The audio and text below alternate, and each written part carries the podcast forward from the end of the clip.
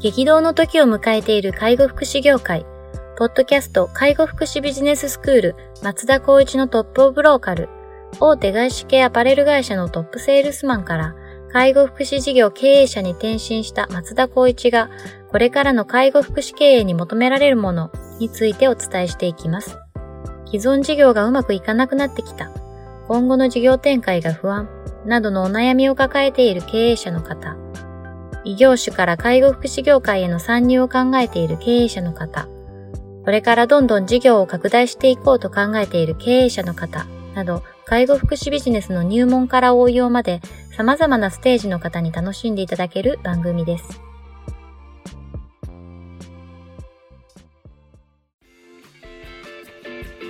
こんにちは。ナビゲーターの松本慎二です。ポッドキャスト介護福祉ビジネススクール松田光一のトップオブローカル。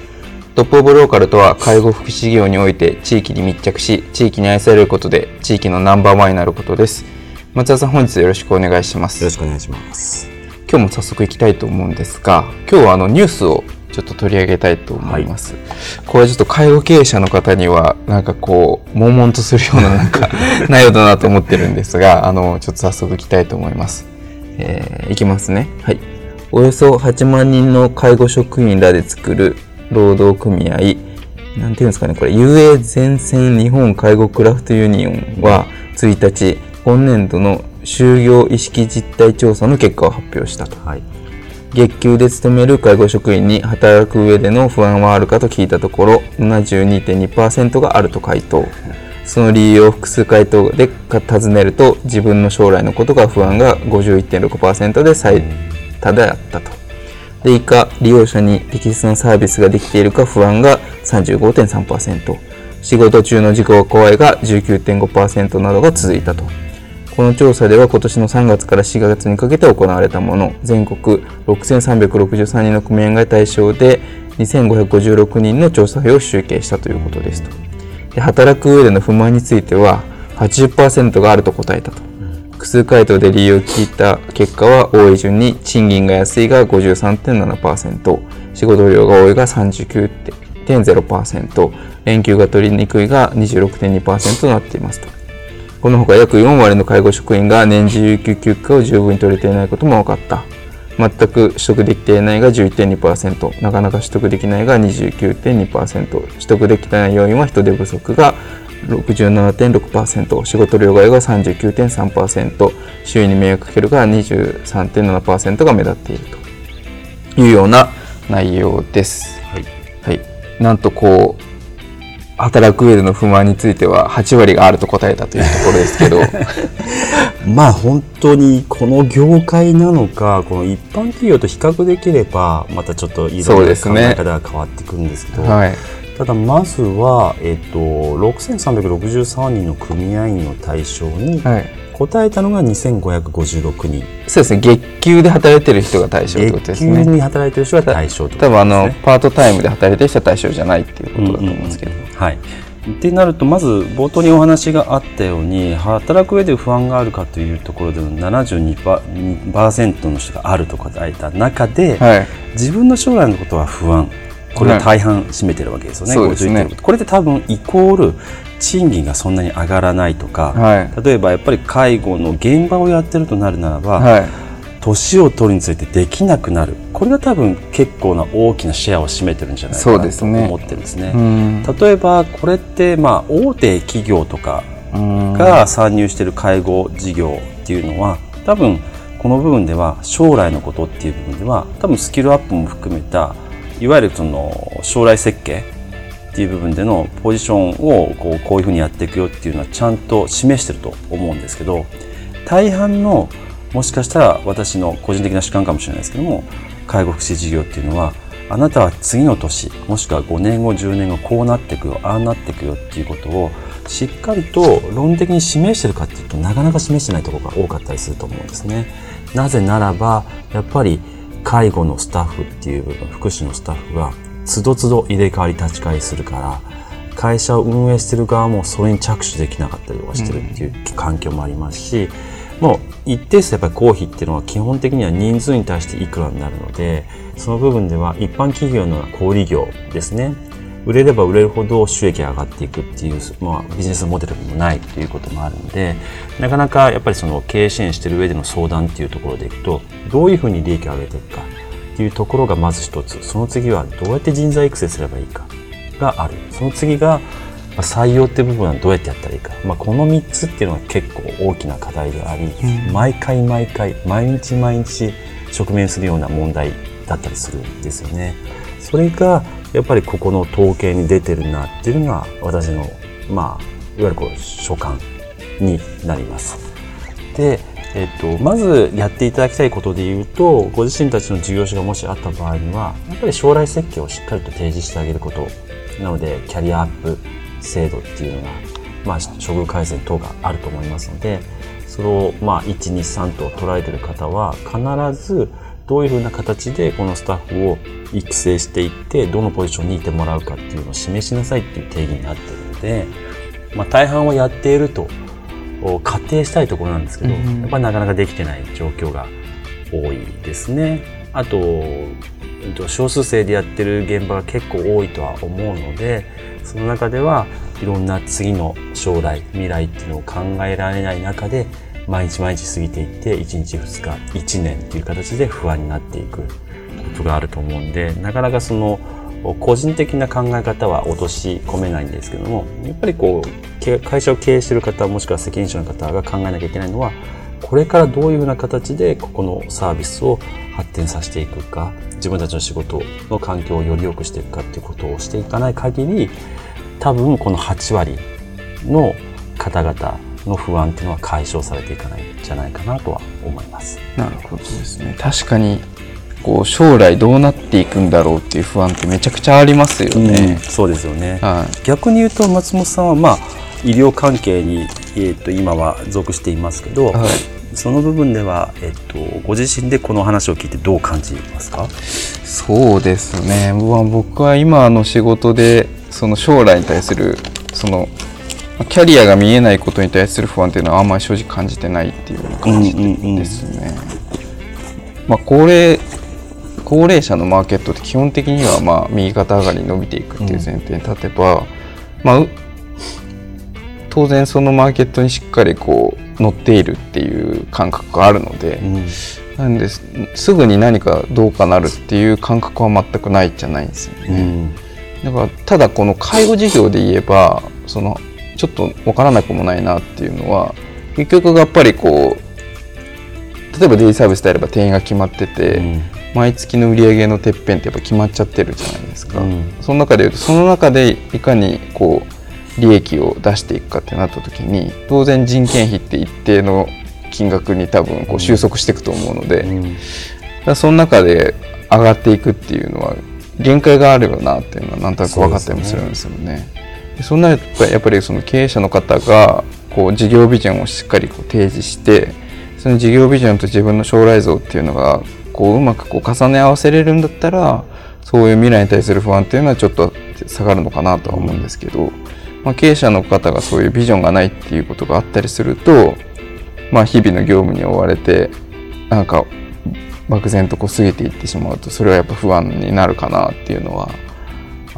あるありますね。僕はなんとなくそういう感じがします、そうですね。その人手不足っていう部分はやっぱりイメージとして介護福祉の、まあ、うん、お仕事っていうのはあんまりやっぱり良くないっていうのはまだまだあるんじゃないかなって思うのと、今松本さんが言ったようにその賃金の安さですよね。やっぱりそれはあ人数によってその利益というかあの報酬がもらえるっていうこともあるのでやっぱりこう制限が結構他の業態と違ってあるっていうところがあるのでまあ、ただそれはやっぱり皆さんの税金だったりとか、うん、やっぱ国の財源っていうところに紐づいているのでなかなかそこは難しいとしても仕事の量が多いっていうところに関してはまあ前に、えっと、前の回にもお話したと思うんです小泉小泉進次郎さんが今ありましたね。はいとい。うところでやっぱりそのやる内容デスクワークっていうの付帯業務がやっぱりちょっと多い部分なんでそこをまず解決してあげるっていうことが大事だと思います。今現状やっぱり、うん、国が定めてるやりやり方っていうのは、まあ、すぐに変えられないのでそれを踏まえていくんでしたら今 ICT 化っていうところでのスタッフの負担軽減をまずけあの軽減してあげるものを着手しないことにはここの、まあ、不満を一つずつ解消しようっていうもし課題があったとしたらそこにはすぐに着手できるかもしれないですね。なるほど。まあそうですね。なんかそういうところをちょっとちょっとずつやっていくしかないっていうような感じなんですかね、この不満を解消するっていう。ところでも方やその楽しくやっているやっぱり伸びている会社っていうのはもちろんその決められた制度の中でやってるけどもスタッフのなんだろうな満足度も結構一定数高いところもあったりするんですよね。はい、まあその前回のお話もあったかもしれないですけどもその決めるのは自分自身たちであってそのベクトルをどういうところに向けさせるかっていうのは会社経営者だったりとか責任者の役割だと思うんですけど、うん、せっかく一緒になって家族以上に時間として共有している方々と楽しくまあ、方向性を持ってやるっていう示しってなると例えばやっぱり理念だったりとかその方針方向性っていうのを共感した上で一緒になって仕事していこうっていうこの構築ができればまあその賃金安いとか仕事が量が多いとかっていうのはちょっと置いといてやっぱり働く意義っていうところに定義していくことがこの業界ってまずは前提大事だなって思うんですけどただそれに甘えていたらやっぱり5年後10年後はないと思うんですね。その上では賃金をできる限り今よりも上げるようなことに取り組むあとは仕事量が多いんであればそれが効率化できるようなことに考えて取り組むってことを企業努力をしない限りはもしこのラジオを聞いていて介護福祉のサービスを展開している方がいたとしたらここは絶対に毎日のように考えていただいた方が僕も毎日考えているのでそれをやらない限りはこのサービスっていうことでの収益性を求めるってことはできないと思いますね。なるほどですね。まあその中お前ちょっとセミナーにちょっと行ったことがあってやりがいのある会社研究所みたいなちょっと名前定かじゃないんですけど、そこのなんかそこの長の人がなんかこう話してた講演聞いたんですよね。で内容としては今働き方改革があるじゃないですか、うん、まあ、時間を減らしなさいっていうところで。でも働き方改革じゃなくて働きがい改革なんだみたいな話だったんですよね。で働き方をいくら改善したところでやっぱりその企業の生産性って上がらなくて、うん、やっぱその働きがいかにこうクリエイトしていくかっていうのが大事ですっていうのは話だったんですけど、まあ、そのための工夫っていうのは当然経営者の仕事だと思うのでまあいろんなその、まあ、働き方の柔軟性をちょっとあの設けたりとかあとはなんかみんなのこうベクトルが合うようななんかこうイベントやったりとかそういうことでみんなが働きがいを持って働ける環境を作っていくっていうような話だったんですけど今の話はやっぱりこう働きがいの話だなと思って聞いてて、まあ、賃金とかっていうのはどっちかっていうとこう、まあ、条件面なんで、まあ、満たされれば満たされるほど不満が出てくるものなのかなっていうどんだけ高級取りの人でもやっぱりこうもっともっとっていう俺こんなにやってるのにっていう不満ってどうしても出てきやすいのかなと思うんですけど働きがいのところは工夫次第では本当にこう充実感を持ってこう仕事できるっていうような環境を作れるような気もするのでなんかこうこの結果だけ見て賃金上げる単純に上げるってなっちゃうと結局上げたところでそれが当たり前になってまた次の不満になるっていうこともあるのかなと思うので、ま、まあ、そこは大前提として当然やるんですけど賃金の部分は。でもこう働きがいのところをこう作っていくっていうことが、まあ、本質的なところなのかなってちょっと思ったりはしたんですけどね。うん、そうですね、まあ、そういうことで考えるとやっぱりこの介護福祉を選定している方々は、やっぱり他の方々に比べたらホスピタリティそうですねやっぱりこうそういった気持ちが高いですよね。うん、高い反面やっぱり賃金が低いっていう不満があったりするになった時のその部分を、まあ、どちらかというとちゃんと明確に、えっと、経営者の方とか責任者の方が分かった上でじゃあ私たちのこの会社この事業所は何に着手すればいいかっていうことをやっぱり議論するべきなんじゃないかなと思いますよね。そうですねなんかそもそもこの調査が労働組合なので、うん、まあ基本的にはそういう就業条件をこう改善するっていう体で多分調査をしてるんだろうなって感じがするんですけど、うんなんかまあそうそうするとまあ賃金とか労働条件とかっていうような話、うん、あと有給の取りやすさっていうそういうまあ条件面での話の回答がどうしても増えてしまうような気がするんですけど、まあ、当然そこは大前提としてあるんですけどなんかその面もそうだしやっぱこう人がこう働くっていうことにいかに向き合うかっていうところが大事なのかなってちょっと見ながら思ったりもしたんですけどね。そうですね、うん、あのこの間ちょっとある方に聞いた件なんですけど不動産業ってあるじゃないですか、はいはい、不動産業で例えば、えーと、と家を売るってなった時に売買契約があると思うんですけど、はい、売買契約があった場合って、えっと、最初のいわゆるその1割分っていうのを手付けで現金で渡したりする。はい、そうですね。ですね。はい、正直言って僕は考えられなくて、はい、現金で授受するって今の時代あるのかなってなったら署名もどんどんどんどんいっぱいあって何回も書くみたいな手順があったりとか、はい、それを時間取るのに23時間取られちゃうんですよね。はい、でそのあと不動産業をやってる方がなんか言ってたんですけどこれを何件もやってたら働き方改革が全く無理だ。そうですね。契約書作んなきゃいけない現金授与しなきゃいけない、はい、その内容をまたやんなきゃいけないって普通だったらクラウドでサインするとか、うん、もう、えっと、銀行経由で キャッシュをこう動かすっていうことをやれば例えば1日10件やるのがそれで時間取られたらもう12件で終わっちゃうと、はい、でその準備をしなきゃいけないから残業しなきゃいけない。でも会社としては早く帰れって、はい、これどうやってやったらいいんですかね話のやつを聞いたんですね。はい。いや同じ業界じゃなくてもやっぱりいろんな問題働き方改革ってことを打ち出されたことによって結構みんな大変な苦労してるんだなって思いました、ね、そうですよね。だからやっぱりまあ ICT っていうのが一番やっぱりこうなんだろうな手っ取り早い解決方法なのかもしれないんですけど、ね、いろんななんだろうなえっとしがらみ？制約が、まあ、不動産業なんか特にあったりするので、はい、それを変えるっていうことはできないのかなと思いながら話を聞いたりしますね。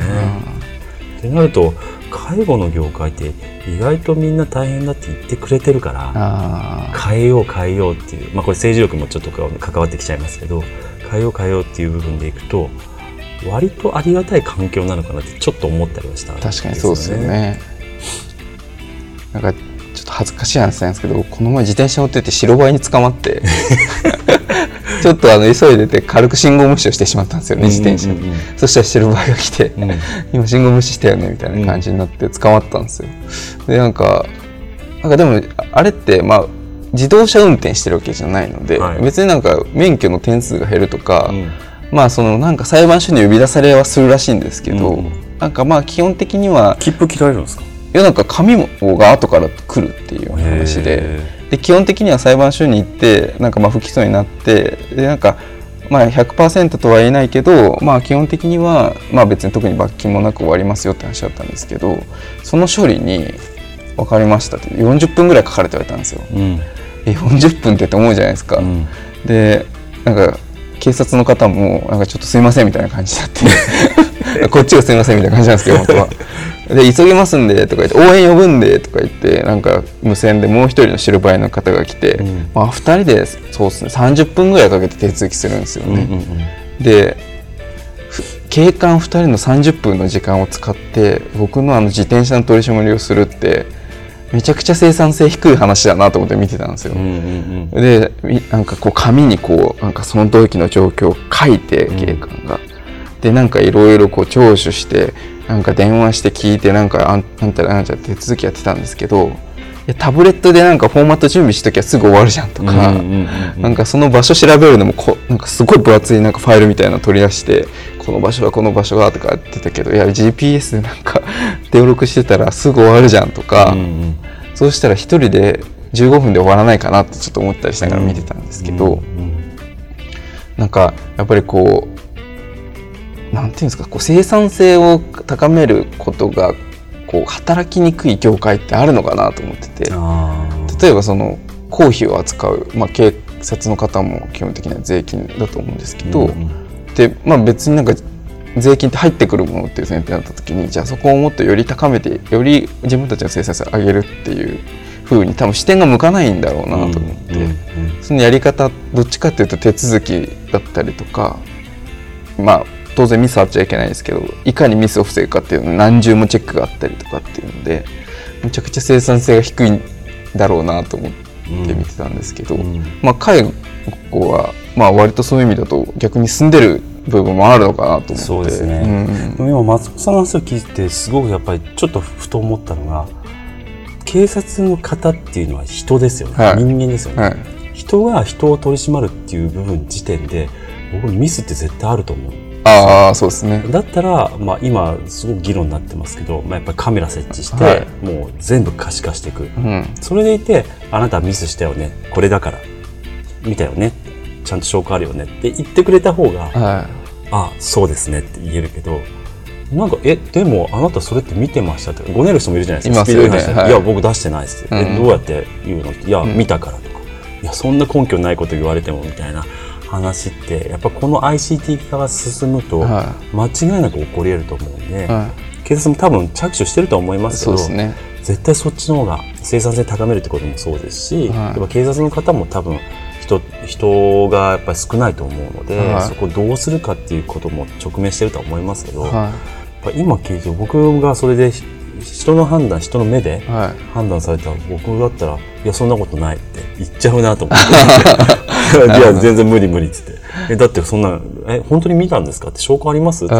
言う人って絶対出てきますよね。今絶対いると思いますね。本当に。最近のあの煽り運転。ありましたね。あれもそうですけど、はい。あれなんかもう正当化してるっていう話ちょっと意味が分かんないそうですよね。あれもなんか映像がなかったら取り締まれないって言いますもんね。ね。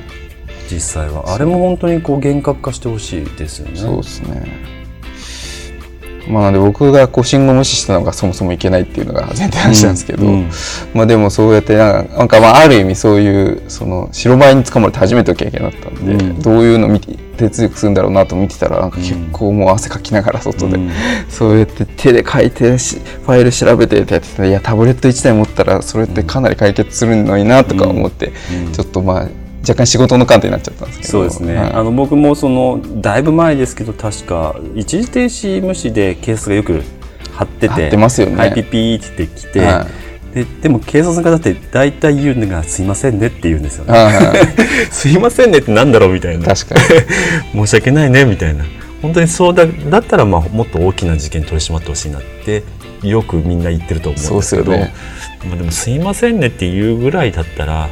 まあ、でもここでその一時停止無視が多いっていうのがあるからこういう人たちがいるんだなって自分を置き換えて、はい、まあ粛々と「すいません」って言いながらやりましたけど、はい、なんかそのやっぱりこの話戻すとなかなかその難しいっていう仕事の中でいかに自分たちがどう向き合って仕事をするかっていうやりがい、うん、せっかくその生まれてきた中でその1日1時間1分を過ごしてるんだったら僕も本当に自分で言い返してますけどやっぱり楽しく前向きになるためにどうしたらいいかっていうふうにしていいのでそれはもちろんこうやってアンケートを取られればいや不満ですって。言いますよね。言いますし、はい、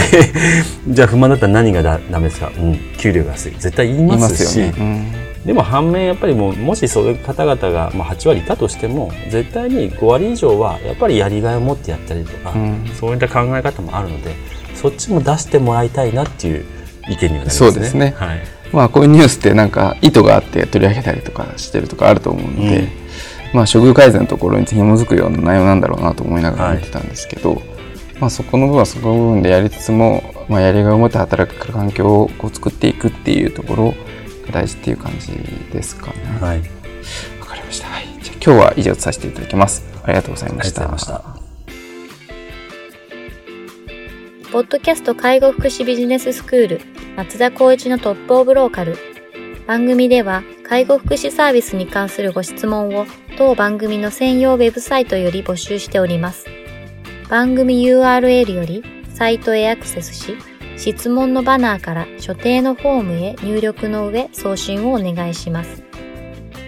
URL は http